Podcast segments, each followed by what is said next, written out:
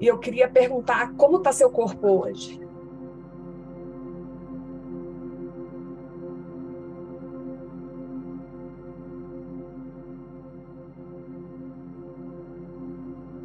E aí, se eu fiz essa pergunta, é, como está seu corpo? E vocês conseguiram responder?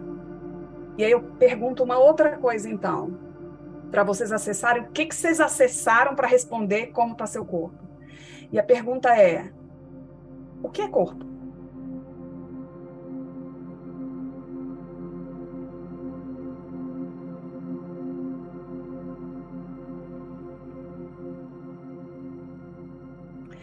E eu queria então convidar a gente para sentir o corpo. E aí, onde você está na cadeira, é, eu queria que vocês prestassem atenção nos pontos de apoio do seu corpo. Onde que seu bumbum está apoiando?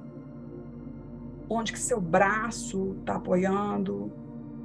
Onde que suas mãos estão apoiando?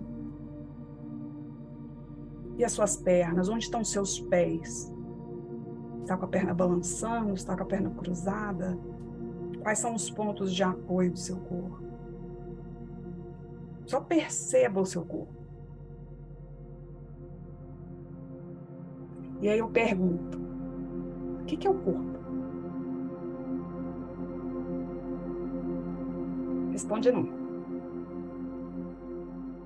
Mas essa aqui eu gostaria que vocês respondessem. Descreve seu corpo para mim.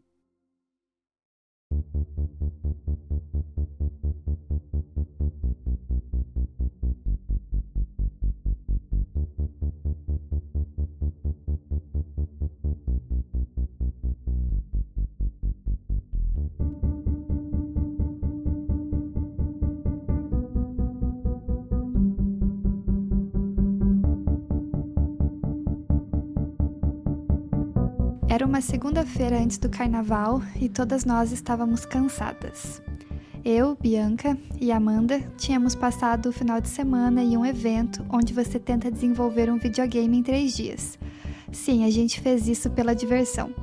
Tínhamos dormido pouco e comido muito mal, e em algum momento antes da Ana chegar na sala, a Amanda me disse que o seu cérebro tinha virado patê. Eu, Luciana, estava bem no meio do furacão de uma mudança de estado, de Minas Gerais para o Rio de Janeiro. Tinha começado a trabalhar em três novos empregos naquela semana, com medo de não dar conta do novo custo de vida. O meu corpo ainda estava meio sem lugar e mais, estava esgotado. E ainda era segunda-feira. Eu, Isadora, estava com os ânimos agitados, daquela forma que só o transporte e o trânsito de São Paulo podem proporcionar depois de um dia de presencial. Aliviada por ter conseguido chegar a tempo, mas ainda agitada. A rotina no trabalho também tem sido intensa e o primeiro dia da semana sempre bate um pouco mais pesado, né? Enfim, segundou.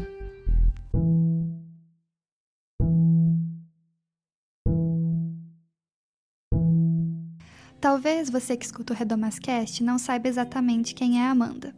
Mas se você se lembrar, ela apareceu aqui no episódio anterior na meditação que você ouve no início do programa. Eu e ela nos conhecemos há nove anos atrás na faculdade de design, o que faz dela uma das minhas amigas mais antigas.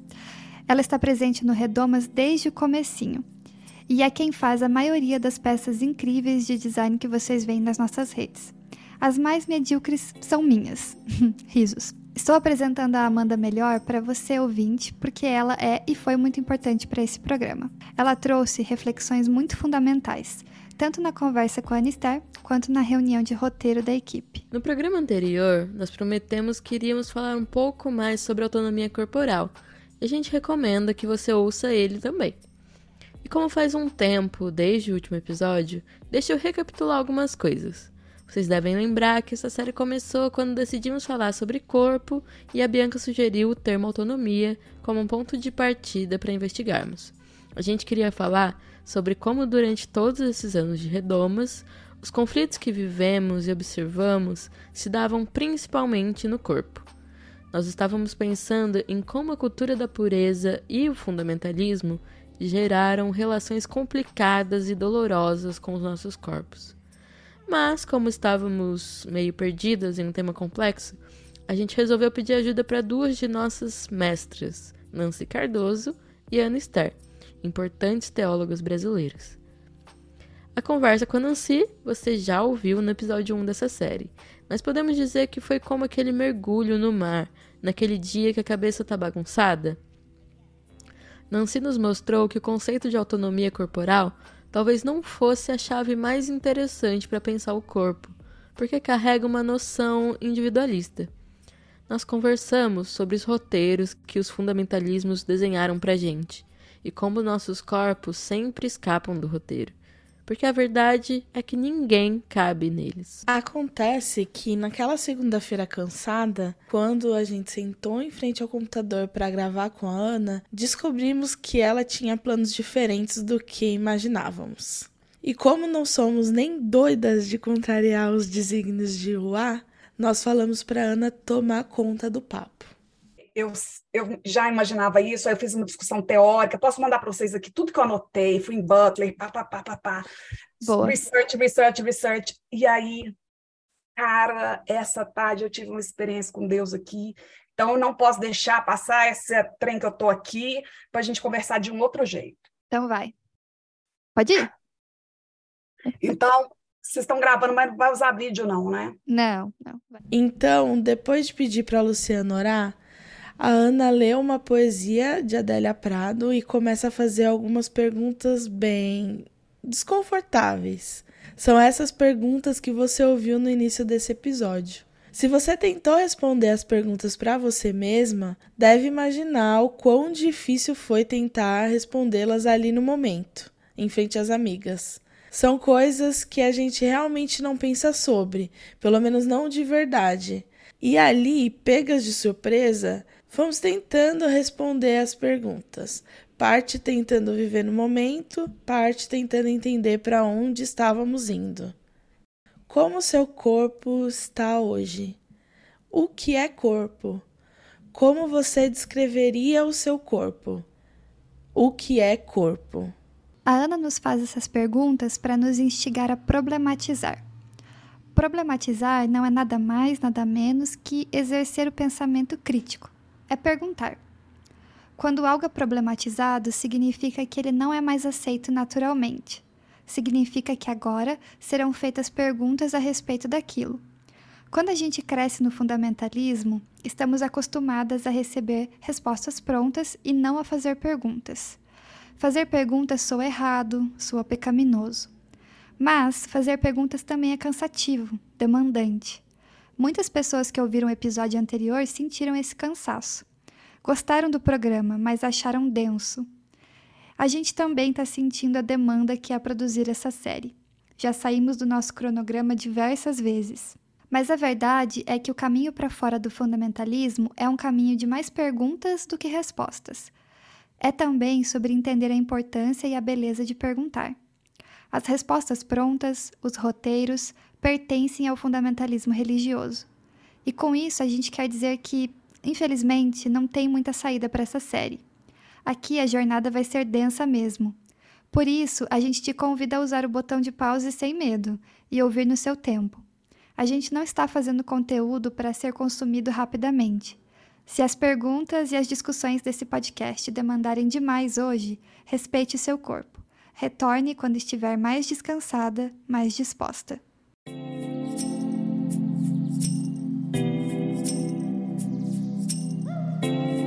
Voltando para as perguntas da Ana, algumas ela dizia: responde não, só pensa, daquele jeitinho bem mineiro. E que bom, porque eu nem sabia como responder mesmo. Mas ela nos pediu para responder como estávamos e para descrever os nossos corpos. Soltamos um monte de adjetivos para isso: magra, gorda, pequena, grande, alta, baixa, etc. E sinceramente, tem outro jeito de responder essa pergunta? Estamos o tempo todo localizando os nossos corpos em relação aos outros, mesmo que você não coloque nenhum juízo de valor sobre os adjetivos usados, como foi nosso caso. Ainda assim, eles são uma comparação. Quando a gente está tá pensando sobre os nossos corpos, então, um corpo em relação a, um corpo em comparação, um corpo que é classificado, né, classificado em relação a uma outra coisa, um corpo que diz respeito a como eu sou percebida no mundo, que, que fala de uma determinação externa. Então, a gente, só, a gente só pode pensar o nosso corpo em relação ao outro corpo, em relação à sociedade. Não tem como eu tirar o meu corpo de onde ele está, do contexto, para pensá-lo, né? Então, como que meu corpo é autônomo se ele está sempre em relação a? E eu queria que a gente começasse a pensar sobre autonomia. O que, que a gente está entendendo por autonomia e a partir disso, por que então que a gente está querendo a autonomia do corpo? Depois da conversa com a Nancy, a gente já tinha sacado que autonomia não seria o melhor caminho. Mas quando tentamos responder esses questionamentos da Ana, isso foi ficando cada vez mais evidente. Sabe quando você tenta responder uma pergunta difícil e no meio do caminho percebe que talvez não saiba a resposta? Foi exatamente isso que aconteceu. Eu acho que quando eu penso em autonomia, eu não estou necessariamente pensando em. E aí pode ser um, um problema meu de, de tá botando um significado em autonomia que talvez ele não exista, mas aí tô dizendo que o, o que tá na minha cabeça, assim. É tipo, apesar de todas essas métricas e comparações e relações que existem, da qual eu sou, sim, sujeita, de certa forma, eu desenvolvo ou eu ajo de uma maneira que, dentro dessa relação, dessa confusão toda, fez sentido para mim. Tipo, eu tô lembrando aqui, puxando uma coisa, tipo, na conversa com a Nancy, a gente falou muito sobre roteiro, sabe? O roteiro que você tem que seguir. Eu tô pensando aqui que nenhum roteiro de nada, tipo, filmes, enfim, existe autônomo, tipo, sem relação com outras coisas. E, mas toma decisões dentro dessas relações, sabe? Então, acho que quando eu penso em autonomia, e eu sei que é muito mais complexo porque a gente não decide, a gente não tem essa liberdade de decisão tão pura assim, que, que é vendido até pelo próprio neoliberalismo mesmo, né? Tipo, ah, você decide, você faz sua vida, etc. Mas de uma certa forma, de sentir que eu posso e de sentir que é, essas decisões diz, diz respeito a mim, assim. Amanda tocou num ponto de tipo, parece que o meu, por causa do corpo que eu tenho, eu devo determinada coisa à sociedade, à minha família, à igreja, ao Estado, sei lá. E, tipo, saber que eu não devo. É difícil colocar em palavras mesmo, mas tipo, saber que eu não. tô me enrolando aqui, mas saber que eu não devo, saber que, que por mais que a sociedade ache que eu devo, eu não devo, talvez quando eu penso em autonomia, eu penso nisso, assim, nesse, nessa consciência de que, apesar de ser muito complexo, e apesar das, das inter-relações que a gente tem em relação ao nosso corpo e dos outros, podem ser até bonitas. Tipo, não precisa ser sempre uma relação de opressão ou de comparação opressiva e tal. Mas, apesar disso, no meio disso, sei lá, e através disso, encontrar uma coisa que é minha, assim.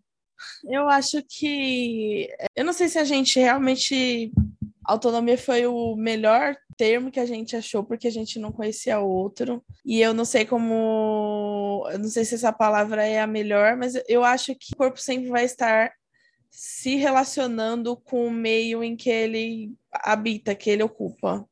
Mas determinar o, con o controle desse seu corpo, sabe, quebrar as amarras do controle sobre o seu corpo. Acho que é isso que a gente talvez esteja. Eu, pelo menos, foi o que eu entendi por autonomia. Não sei. Então, olhando para trás, hoje fica claro que a autonomia não era o caminho. Quando, no início da conversa, descrevemos nossos corpos e discutimos nossa relação com eles, percebemos que sempre fazemos isso em alteridade, ou seja, em relação ao outro. Nossas percepções e vivências em corpo foram sempre pelo social. Nosso corpo sempre está sendo questionado e existindo no coletivo, na comparação, ocupando ambientes. Então, nós não podemos pensar no nosso corpo apenas em si. É aí que o alto de autonomia entra em choque. Viver de modo totalmente autônomo não é nem possível, nem algo que desejamos. Você pode falar. Eu fui, fui, fui ver essa, essa discussão, é, na, porque de alguma forma eu faço um pouquinho de teologia sistemática também, né? O que mais me agrada. E aí eu peguei a sistemática clássica aqui do Paul Tiller e E aí ele fala de autonomia, né? E ele fala que teve essa saída nossa de uma heteronomia para uma autonomia. Então a gente não quer que o outro nos regule, mas a gente quer se autorregular. E aí, como um bom protestante, ele vem e fala que o ideal, mas o ideal não é autonomia, é teonomia. E aí? E o problema da teonomia dentro das nossas vivências cristãs? Essa é a vontade de Deus para você, querida. Essa é a regra de Deus. Obedeça. Teonomia. Um outro pepinão para descascar. Não é descasca pepino, não. É descasca abacaxi. Tá louca. Será? Será? Vamos pensar só. Será que quando a gente está falando em autonomia, no fundo, como boas evangélicas, a gente está falando é numa teonomia? Que a gente acha que a vontade de Deus é boa, perfeita e agradável? A gente está dentro desse sistema mesmo que Jesus tem o melhor para a gente. Você falou de teonomia. Você não acha que, de certa forma, ou talvez de toda forma, essa ideia de teonomia, que é o que é colocado pra gente na igreja, do tipo, essa é a vontade de Deus, e a heteronomia e a autonomia, agora pensando tudo que você falou, estão tudo dentro do mesmo balaio, no sentido de que se movimentou esse mesmo essa mesma corda, só que se puxou para lugares diferentes. E aí, tipo, talvez a questão seja não é não é sobre as, é botar fogo nessa corda. Só que só que assim, quando eu boto fogo nessa corda, se é que é possível, o que que fica? Autonomia, teonomia, heteronomia. Esses três polos propõem armadilhas para a vivência do corpo. Peraí, que a gente vai explicar. A gente fugiu, ou está tentando fugir, da teonomia, controle do corpo por estruturas sociais da religião e do fundamentalismo. Ao mesmo tempo, não queremos viver pela imposição da heteronomia, de nossos corpos classificados por consensos sociais, preconceituosos e desiguais. E aí, nós procuramos conforto na ideia de autonomia, na sensação que nós estamos no controle que agora podemos descobrir as respostas e nos proteger. Mas é aí que mora a armadilha. É muito conveniente ao patriarcado e ao capitalismo que as questões sociais sejam encaradas de forma individual e que a gente foque no empoderamento pessoal como uma solução. Porque isso acaba virando até uma distração dos problemas coletivos. Um exemplo bem comum é quando a gente comemora que a CEO do Nubank é mulher, sem levar em consideração que o Nubank é uma instituição bancária que, como todas as outras, está intimamente ligada com o sistema capitalista que explora a imensa maioria das pessoas do Brasil.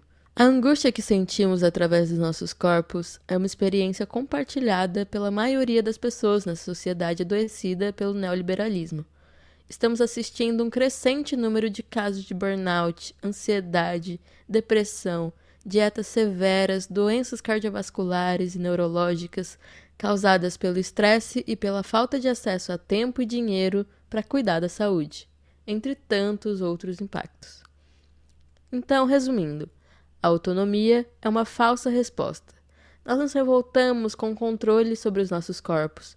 Nós sentimos angústia em nossos corpos e a autonomia é uma falsa resposta a isso. Ela é a alternativa menos pior. Queremos ter controle e poder sobre nós mesmos, um controle e poder que estão relacionados com domínio. E no fim, é isso que a autonomia tem em comum com a teonomia e a heteronomia. São formas de exercer domínio. E exercer domínio é uma das características principais do sistema patriarcal. Queremos ter controle total sobre os nossos corpos. Queremos autonomia. Ou queremos liberdade? Será que a libertação que procuramos é caminhar nessa corda bamba? Ou é botar fogo na corda? E se então não é teonomia, nem heteronomia, nem autonomia, o que que fica?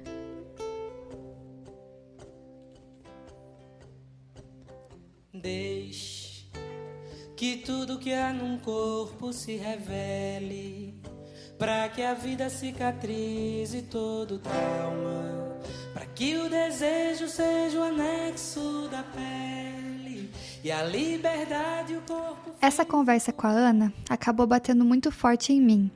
Agora, meses depois e tendo reouvido a conversa algumas vezes, Eu confesso que não sei exatamente o porquê. Até levei para terapia. Tinha um incômodo crescente com a maneira que falamos sobre corpo. Daqui a pouco a gente vai falar de festa, a festa do corpo. Mas esse desbunde da festa me gerava um estranhamento. Eu me sentia incomodada e não sabia por quê. Percebi que talvez o meu incômodo é com o que há no nosso corpo para ser revelado. É como se, por todos esses anos, eu tivesse mantido meu corpo tão bem guardado que guardei ele de mim mesma. Nem eu tenho acesso a esse corpo. E por consequência, também é bem complicado lidar com todo esse entendimento coletivo de corpo. É até contraditório, já que crescendo na igreja a gente aprende que o corpo de Cristo é um corpo coletivo. Mas todas nós que, por algum momento, vivemos sob o jugo do fundamentalismo e da cultura da pureza, fomos muito bem ensinadas a guardar os nossos corpos. Guardamos os nossos corpos, pois eles são templo do Espírito Santo. Fechamos os nossos corpos dentro de uma redoma que nos protege das tentações. O coração é enganoso, os sentimentos são inimigos, a carne é fraca, o outro é tentação e isso vira um piloto automático.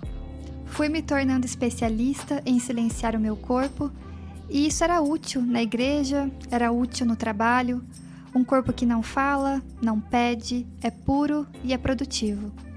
Acontece que, se tentamos calar o corpo, ele sempre grita, porque tudo atravessa o corpo. Mudamos de casa e o sol começa a entrar pela janela, você começa a sentir um pouco mais de alegria pelas manhãs. Voltamos a trabalhar presencial e nos deparamos o quanto a condução pesa nas nossas pernas.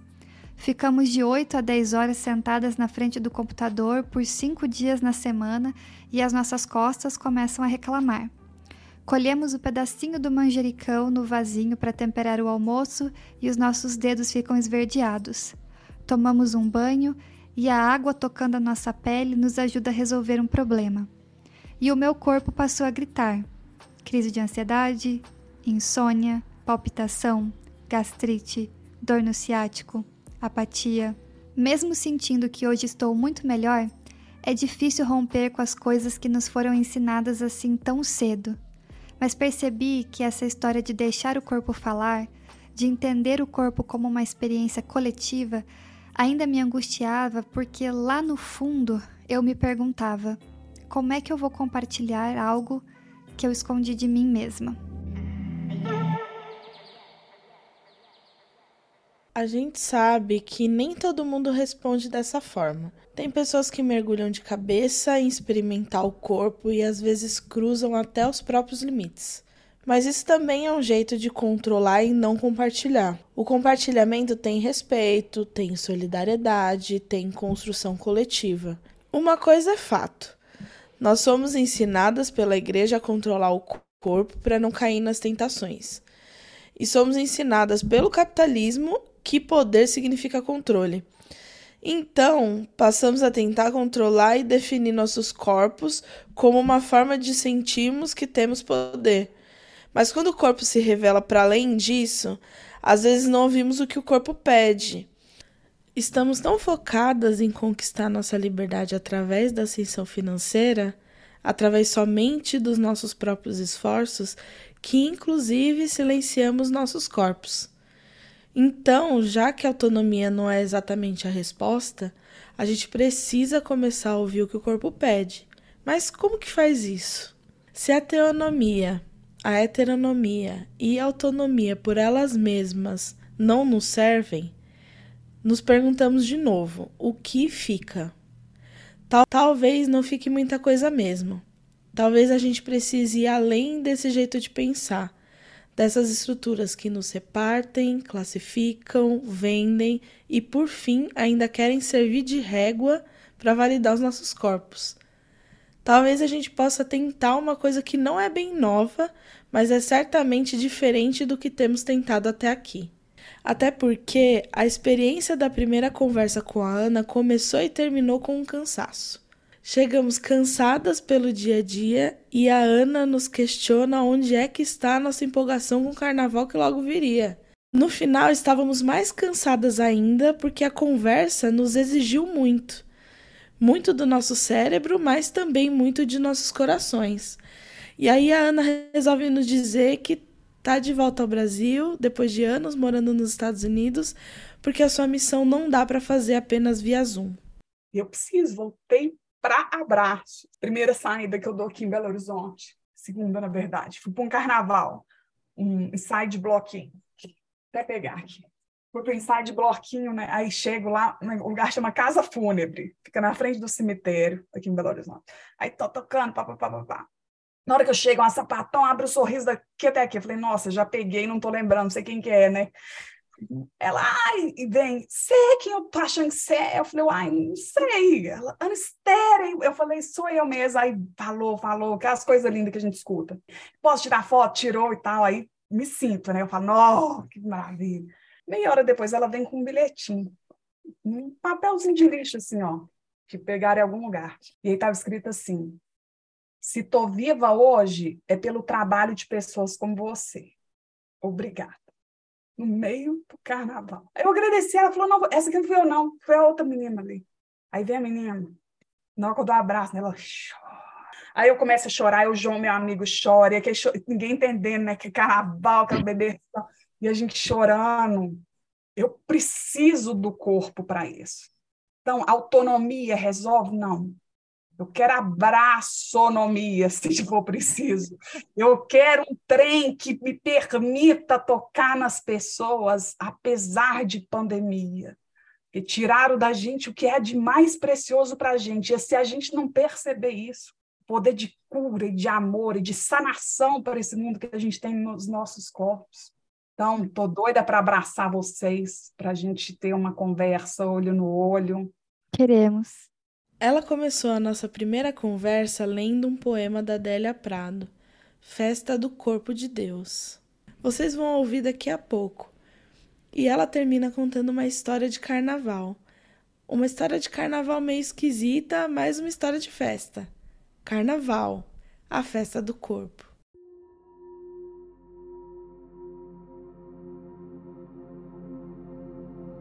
festa do corpo de Deus. Como um tumor maduro, a poesia pulsa dolorosa, anunciando a paixão. Ó oh, crux ave espes única, ó oh, passiones tempore. Jesus tem um par de nádegas. Mais que Javé na montanha, esta revelação me prostra Ó oh, mistério, mistério, suspenso no madeiro, o corpo humano de Deus. É próprio do sexo o ar que nos faunos velhos surpreendo, em crianças supostamente pervertidas e a que chamam de soluto. Nisto consiste o crime, em fotografar uma mulher gozando e dizer: Eis a face do pecado. Por séculos e séculos os demônios porfiaram em nos negar com este embuste. E teu corpo na cruz, suspenso, e teu corpo na cruz, sem panos, olha para mim. Eu te adoro, ó Salvador meu, que apaixonadamente me revelas a inocência da carne, expondo-te como um fruto nesta árvore de execração o que dizes hoje é amor. Amor do corpo, amor.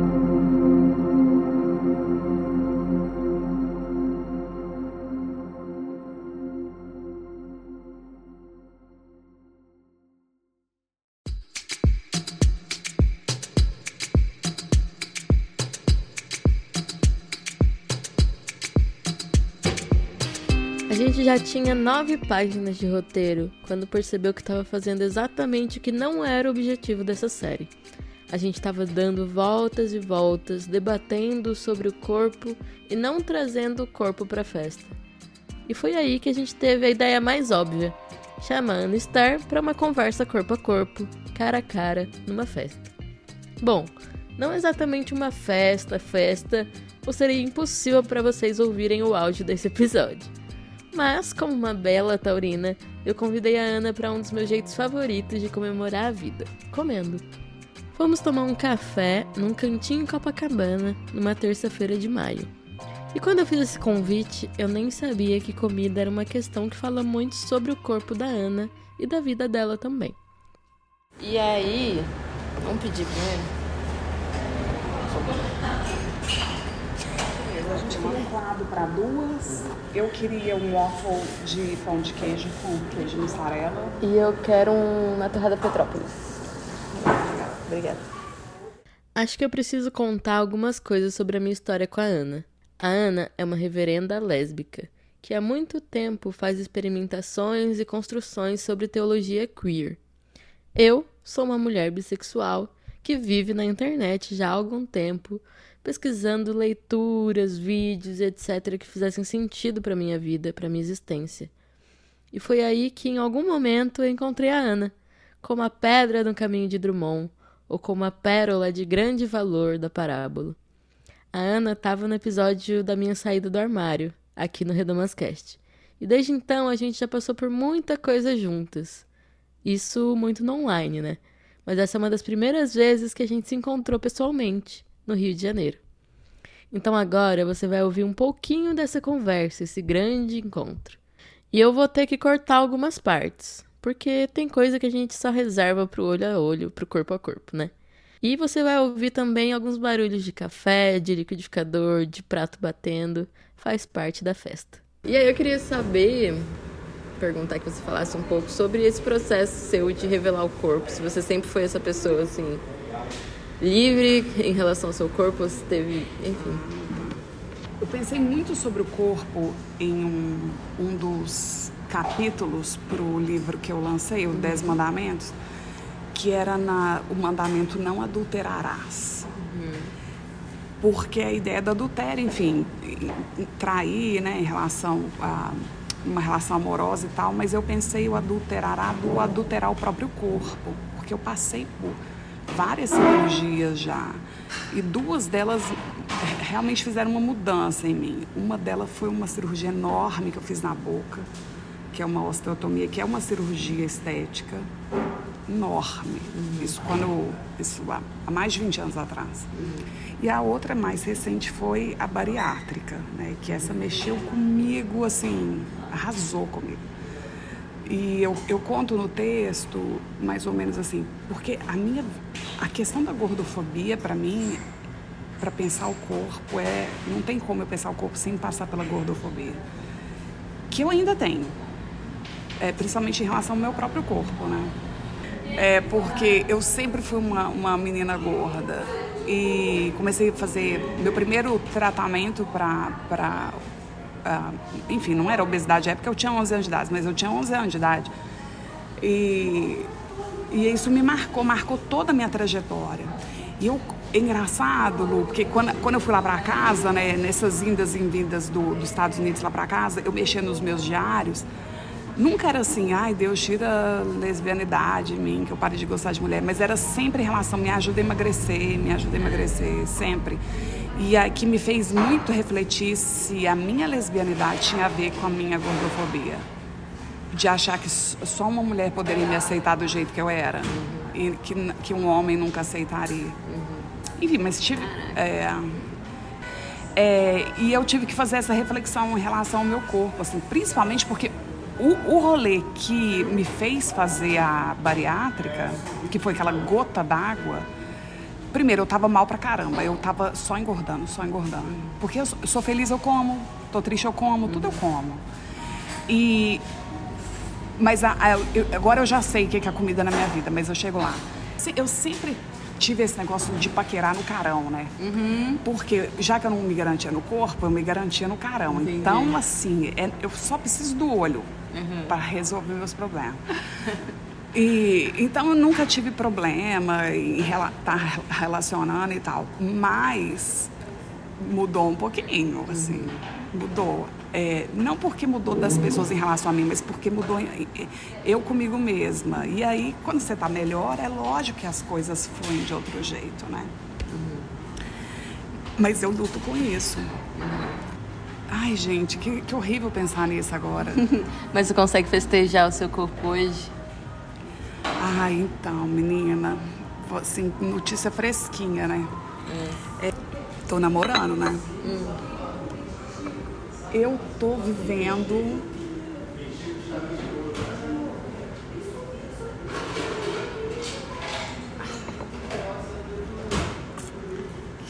eu estou vivendo uma das experiências mais lindas em relação ao meu corpo e à minha sexualidade.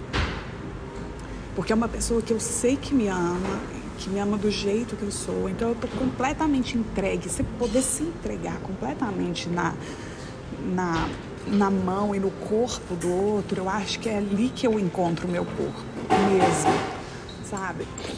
Mas eu te falo que quando o encontro de um corpo com outro ou com outros corpos, que se, se for isso que você quer, é, não tem preço para mim. Eu acho que, que é agora que eu estou reconhecendo o meu corpo mesmo.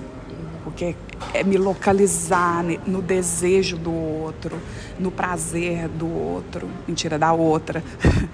é, é, que eu tenho encontrado o meu próprio corpo também. Então, assim, tudo, todo esse rolê de, de, que eu falo, e vamos, libertação, não sei o quê, é porque eu tô falando para mim primeiro, assim, é porque eu tô me convocando a isso, porque é, eu preciso passar por isso também, porque é um lugar de, de muita de muita sombra ainda para mim.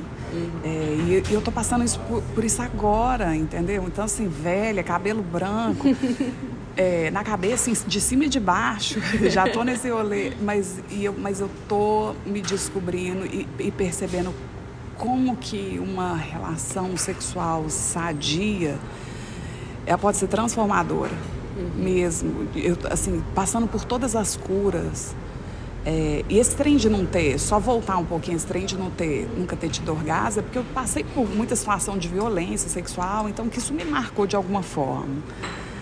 É, mas para cada trauma tem cura, sabe? Assim, ou ainda que não tenha cura, tem algum tipo de caminho que a gente faça para dar conta de, de viver com isso. Então, nesse rolê do corpo, eu sou a mais contraditória, mas eu, nesse momento aqui que, que a gente conversa, eu estou vivendo um dos momentos mais bonitos mesmo. Eu acho que é importante. Não sei se você sabe disso, do quanto você é importante para as pessoas nesse sentido. Eu acho que você provoca a si mesma mas você tá sempre provocando as pessoas a irem um pouco mais, assim. E é muito doido como a teologia queer, principalmente, né? Acho que afeta a gente num lugar de, de pensar Deus e essa relação com o corpo como uma coisa totalmente interligada e totalmente junto, né? Nada separado, assim. Você menciona a teologia queer, e a teologia queer, ela, ela é uma aliança ela é um movimento de pessoas que estão realmente contestando a cis-heteronormatividade da teologia tradicional hegemônica. Então, por ser movimento, por ser aliança, não dá para fazer sozinha, sabe? Apesar de ser uma coisa muito solitária, que às vezes eu produzo um trem, um texto, muito eu comigo, é só no encontro que ela acontece. Então, eu acho que a gente conversou muito sobre pandemia quando a gente estava na pandemia e a gente não tem conversado sobre pandemia no pós-pandemia, porque a gente está exausto disso. Mas é, era, seria bom uma hora a gente parar para pensar qual o impacto disso nas nossas relações, assim, o que, que mudou, o que, que não, nos encontros, nos desencontros. Porque para mim agora é tudo mais intenso. Eu sou intensa demais, é, para o bem e para o mal. E essa intensidade, ela marca o meu corpo, assim, engordando ou emagrecendo, ou tendo prazer ou não. É, mas, acima de tudo, querer me descobrir, sabe? Eu quero, eu quero novo. E eu acho que isso é muito Deus, né? Essa novidade de vida que, a gente, que nos é prometida em Jesus é muito isso. E eu quero muito experimentar isso. Então, a, a minha relação com o meu corpo, ela é completamente impactada pela teologia queer. E quem faz isso com o meu corpo não é, não é ativismo, não é os rolês, é a igreja. Foi a minha passagem na igreja, porque eu estava numa igreja que estava pensando isso muito. Então eu me entendo lésbica dentro da igreja. Olha que rolê, não é, não é, não é no bar, não é no ativismo, é na igreja. A igreja me deu ferramentas, me deu condições, me deu espaço para pensar a minha lesbianidade. É, isso a Igreja da Comunidade Metropolitana de Belo Horizonte. Uhum. É, que à época eu frequentava, hoje eu nem sei como é que tá a igreja. Mas foi um momento muito especial, assim, de, de descoberta do corpo, uh, de celebração do corpo. Então, ainda que eu tenha gordofobia no, no rolê, ou não sei o que, não sei o que, é, isso não é um impeditivo para que eu celebre o corpo, entendeu? Porque a gente não pode ficar parada no trauma. Uhum. A gente tem que ir para a festa, esse é o convite. É, e na festa, nesse, no carnaval dos nossos corpos, é, isso tudo fica menor diante da beleza. Aí você fala, ai, Ana, não é bem assim. É! Eu tô, o que eu tô falando que parece ser distante é concreto, porque eu tô falando da minha experiência mesmo, do agora. Eu tô experimentando isso agora, a celebração do meu corpo agora. Você se converteu numa igreja neopentecostal? Ou não? Não, eu converti com um grupo de missionários norte-americanos. Hum. E eles eram batistas e presbiterianos. Mas rapidinho, uma mãe de um cara desse grupo me chamou para ir para a igreja dela, que ia ter um encontro. Encontro com Deus. E aí que eu fui para uma igreja neopentecostal. Eu achei que eu só podia ficar naquela igreja. Entendi. Só eles estavam capacitados para lidar com as minhas grandes confusões, assim. E aí é lógico que isso impactou meu corpo, a minha relação com o meu corpo demais, porque era o momento que eu estava me descobrindo lésbica. Uhum. Tava tendo a minha primeira experiência lésbica uhum. aos 18 anos. Então, lesbianidade de um lado, cristianismo do outro, assim. Então eu me vi numa encruzilhada onde, obviamente, eu escolhi um Jesus que que estava lá na lesbianidade também, só que eu não sabia, né?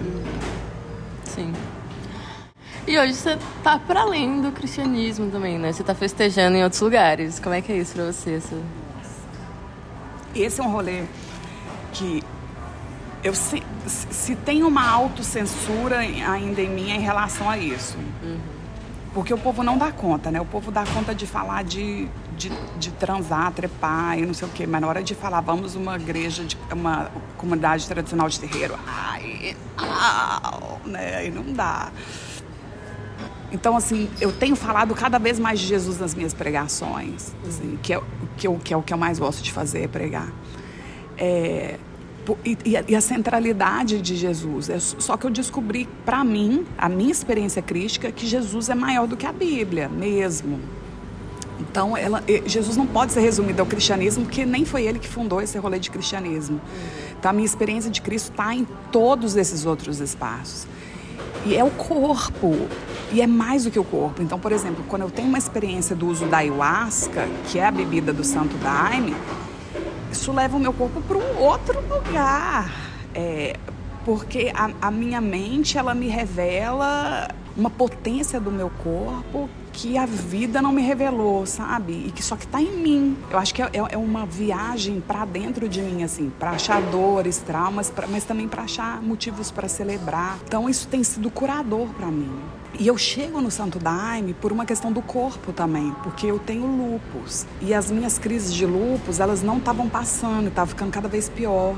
É, eu tenho lupus o sistêmico, que ele manifesta em órgãos internos do corpo, mas principalmente manifesta na forma discoide, que é com, com lesões na pele. E eu sei que a, a ayahuasca é uma bebida sagrada, é, é uma medicina sagrada. Então eu fui falando assim, quem sabe, né? Já que a medicina é, aí não tradicional não está me ajudando, quem sabe essa outra. Hoje eu já estou há quase um ano sem nenhuma lesão, isso depois de oito anos com lesões todos os dias. Então, e a lesão ela marca o meu corpo, porque é um corpo com dor, né? O corpo é, é, de quem tem lúpus é um, um, corpo com dor nas juntas, tudo é difícil. E é lógico que isso marca também a, a minha a minha produção teológica. Ainda que eu não diga claramente sobre isso, mas quantas vezes eu não estou digitando e eu tenho que parar porque minha mão não dá conta? Isso tudo está lá de alguma forma. Talvez um dia eu consiga elaborar isso de uma forma mais sistemática para que as pessoas percebam como que isso estava guiando o que eu estava escrevendo ou o que eu escrevo. E essa foi a, minha intenção. Eu fui ao Santo Daime em busca disso, sabe? É, não, não foi uma cura imediata. Enfim, tantos processos eu tive que passar para estar tá bem hoje em relação ao lúpus, mas eu tenho medo também. Agora eu voltei para o Brasil, aí tem muito sol, o sol é um gatilho. Né? Tem vindo muito ao Rio de Janeiro, é muito quente, o calor é um gatilho e isso me dá receio de ter que lidar com isso de novo, porque isso dizia muito sobre como eu me via, mas como as pessoas me viam também. Eu tive experiência de estar com a minha companheira da época na praia e de gente me parar e falar assim: "O que aconteceu com você?" Porque as lesões são horrorosas. E o povo é completamente sem noção, né? Então era um trem que me incomodava e que as pessoas faziam questão de me incomodar um pouquinho mais em relação a isso. E isso, isso marca também o, a minha relação com o meu. Gente, tem tanta coisa no meu corpo. Engraçado, porque eu falo sobre o corpo, mas às vezes a gente pensa pouco nesses detalhes, assim, de tudo que, que tá na gente, né? Enfim. Fora as questões de cabeça que a gente não fala, né? Depressão, ansiedade, que também é corpo, mas a gente nem nem pensa que é corpo, né?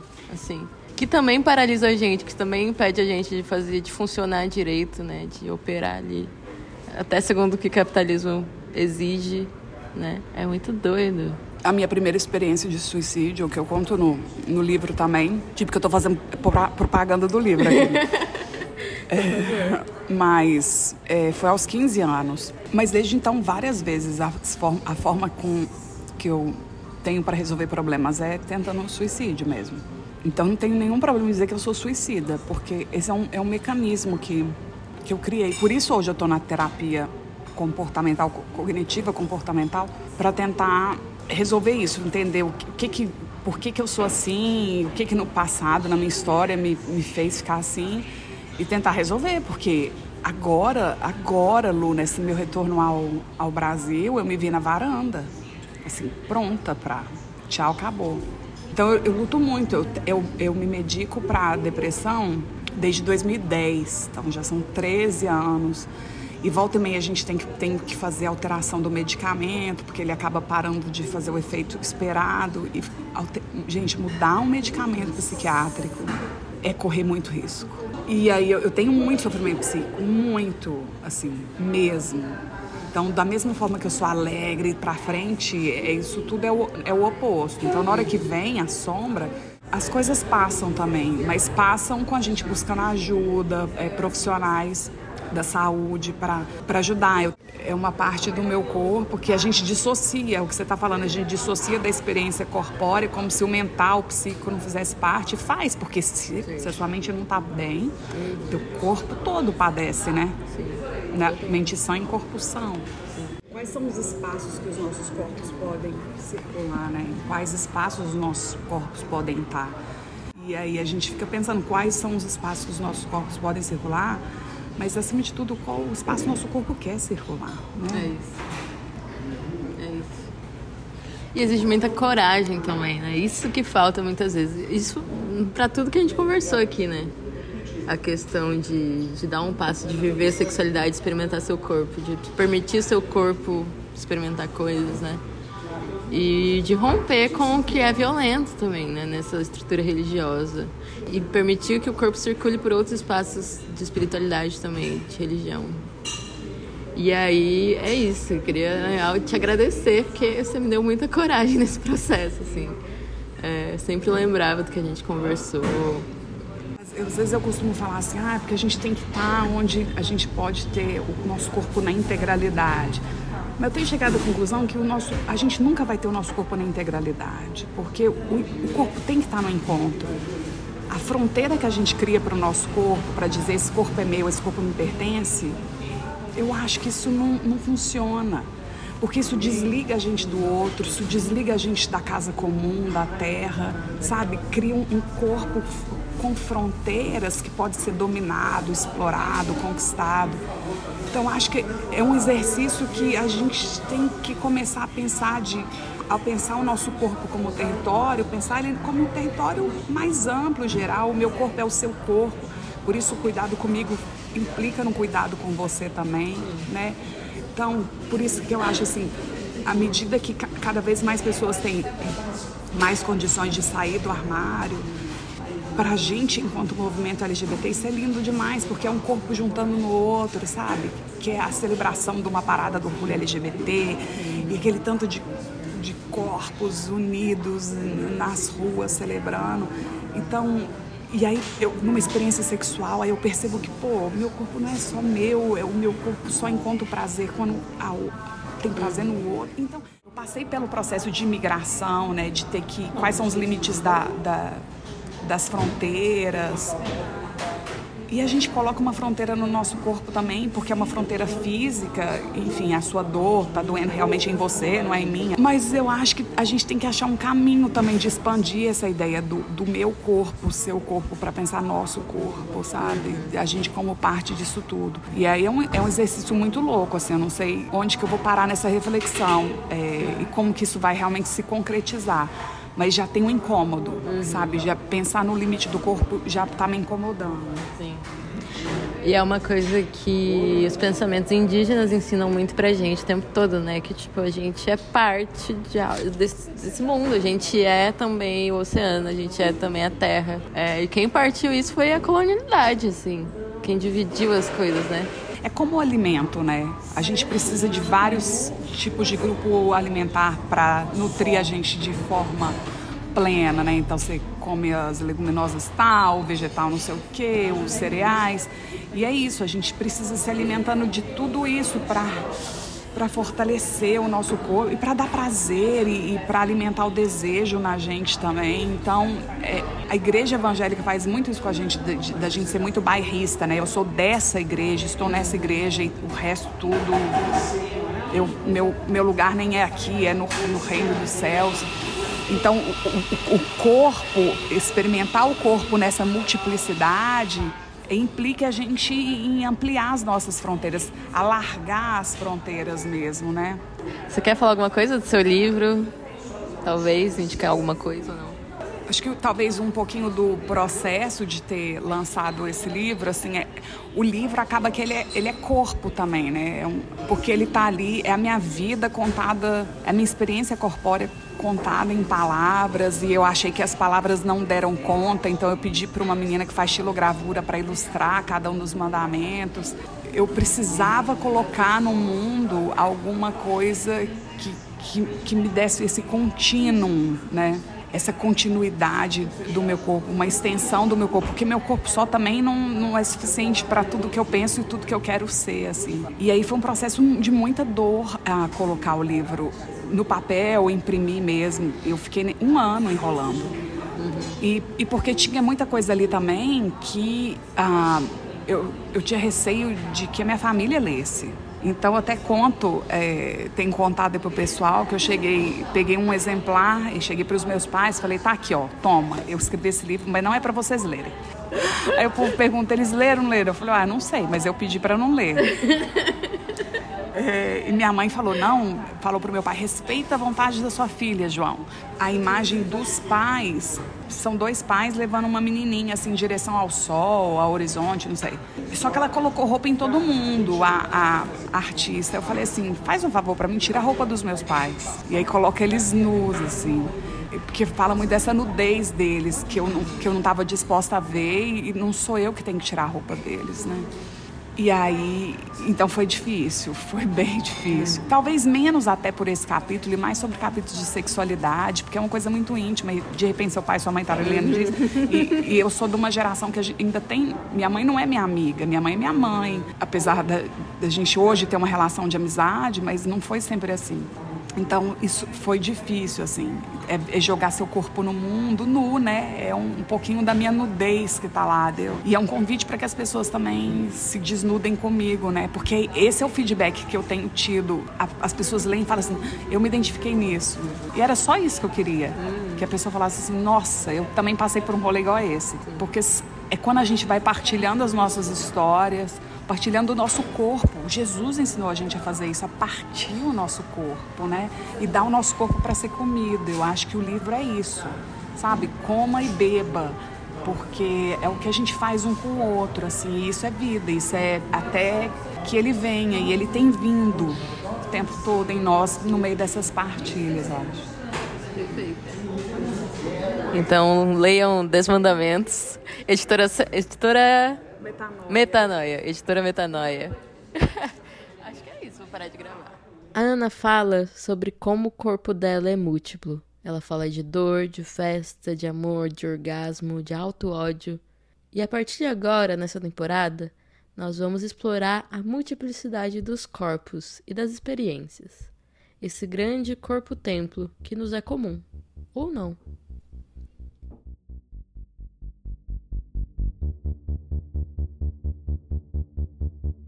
Há muita coisa oculta dentro de nós que não foi revelada. Nossos corpos foram guardados e partidos, mas agora estamos em um novo tempo. Eis que tudo se fez novo. Esse roteiro foi escrito coletivamente pelas mãos de Amanda Lopes, Bianca Ratti, Isadora Nascimento, Luciana Petersen e Paloma Santos. A edição é da Bianca Ratti. A identidade visual é um trabalho incrível da Amanda Lopes.